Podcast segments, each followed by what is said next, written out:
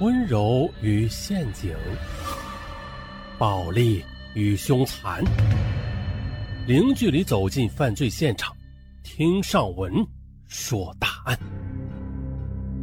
本节目由喜马拉雅独家播出。这是一个什么样的时代？这是一个拼爹的时代。越来越多的孩子渴望自己的父亲有钱有势又有权，然而呢，这广州一个富二代，他竟然杀害了拥有千万资产的父亲，而且动机既单纯又耐人寻味。咱们呀，从头说。在外人看来，刘伟健家境富裕，是个幸运的富二代，但实际上啊，他性格却孤僻。还有些叛逆，内心里却从未有过真正的快乐的，因为呢，他曾经是一个遭遇了巨大家庭变故的穷二代。他呢，一九九零年出生于广西苍梧县农村。由于父亲刘天全常年在广州打工，他从小便跟着母亲霍香群生活在老家。这段经历对他来说影响很深远。在刘伟健的记忆中。他十岁之前，家里非常的穷，父亲很粗暴。一九九七年春节前夕的，刘天全从广州回来，霍香群问他要钱买年货，可父亲刘天全却说没有，他没有就没有吧。可是谁曾想的，第二天他却在邻居家的麻将桌上几把下去就输了两千块。霍香群知道后，气得把麻将桌子都给砸了。刘天全感觉没有面子，恼羞成怒，便将妻子霍香群给暴打了一顿。结果呢，春节这霍香群是在医院里过的，因为刘天全下手太狠了，霍香群的左腿被打致残，出院后呢，走路就有些瘸。为了儿子，他没有离婚。不过那些恐怖的场面却给七岁的刘伟健留下了深深的阴影。他觉得父亲太可恶了，从此他就很自卑，因为呢。在他心里，母亲是个瘸子，父亲又是臭名昭著。刘伟健每当看到母亲一瘸一拐地干着农活，或者目睹他经常站在门前的大树下望着远处发呆时，他就非常的痛恨父亲。自从父亲打伤母亲离家之后的刘伟健，整整三年都没有见过父亲，只是偶尔的听母亲说父亲寄钱回来了。两千年冬天，父亲突然回来了。可是与以往不同的是，他将麻袋换成了行李箱，穿着皮大衣，腰上还挂了个手机。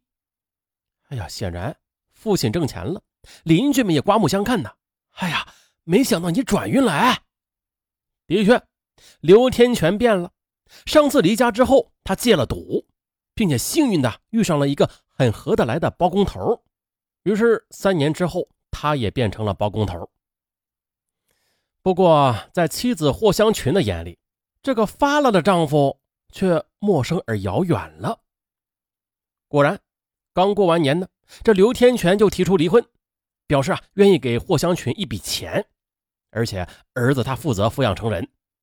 消息传开之后，没人不骂刘天全，包括十岁的儿子刘伟健，他已经懂事了。他哭着指着父亲道：“你知道妈妈这些年在家里多苦吗？”妻儿的泪水，亲友的责备，让刘天全无地自容。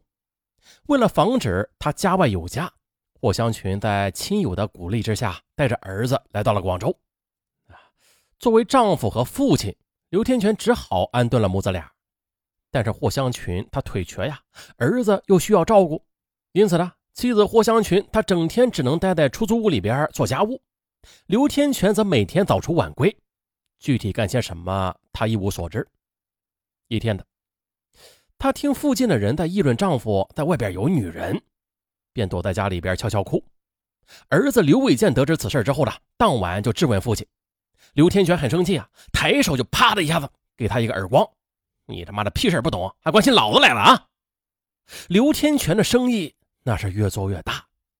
到了二零零三年，他买了小车。并且在广州花都区买了一套房子给霍香群母子住，啊，这母子的生活是好了。可是丈夫刘伟健他呢，却每个月难得回来几天，节假日里也很少陪妻儿。一天，刘伟健对父亲说：“爸爸，你那么有钱，为什么不给妈妈治腿啊？妈妈不瘸了的话，那我们一家人也好出去玩呀。”可刘天全听后便训斥道：“你这臭小子，我给你妈买房，供你读书，还有你们的生活费，你还想咋样啊？”显然的，他们母子只是刘天全不得不承担的责任而已，因为。他的生活重心是在别处的，那就是他和他的情人程雅的家。那是位于佛山市南海区的另外一套房子。刘天全是肆无忌惮的两边住，偶尔回来的也是劝霍香群离婚，甚至拳脚相逼。可是软硬兼施都无济于事。刘天全啊，竟然带着怀了孕的程雅来到花都，试图用她隆起的肚皮来逼宫。下车和上楼梯时，刘天全小心翼翼地搂着程雅，还时不时地替她擦汗。而这一切的已经被上了初二的刘伟健看到眼里。他想起母亲残疾的腿，这么多年了，父亲从来就没有搀扶过母亲一次的。父亲的情人程雅。只坐了几分钟就打的走了，刘伟健随即的就听到了打闹声，母亲伤心的大喊大叫：“你这丧尽天良的，我就是不离，你打吧，你快点打死我，我要你坐一辈子牢。”很快的，父亲甩手而去，看着鼻青脸肿的母亲，刘伟健哭着说：“妈，你为什么总不让我报警啊？要不，你和他离了吧，咱们不要这房子，什么都不要。”咱们回乡下去？可是霍香群却告诉儿子，他不离婚不是为了钱，就是为了争一口气。他不能这样便宜了刘天全。可是，在刘伟健看来的，父亲不仅抱了二奶，还暴打母亲，显然是个恶人，是个坏蛋。他对父亲便滋生了越来越深的怨恨。可是呢，他却无力改变什么。父母多年不和，他根本就无心读书。初中毕业前夕的，因为成绩不好，他选择了读技校。有个同学惊讶地问：“你爸爸这么有钱，你怎么不上高中、上大学呀？”他则气愤地说：“有钱顶个屁用啊！我宁愿像你一样，有个顾家的穷爹。”二零零六年九月，刘伟健入读白云区技校，刘天全开车送他到学校，并且给了他五千元钱，啊，零花钱。但是啊，这是有条件的，父亲竟要他说服母亲离婚。刘伟健本来想把钱丢给父亲，转身就走的，却突然的改变了主意。他先把钱收下，然后轻蔑的对父亲说：“你这是贿赂。”刘天全气得咬牙切齿，没想到一向还算听话的儿子会变得如此刻薄啊！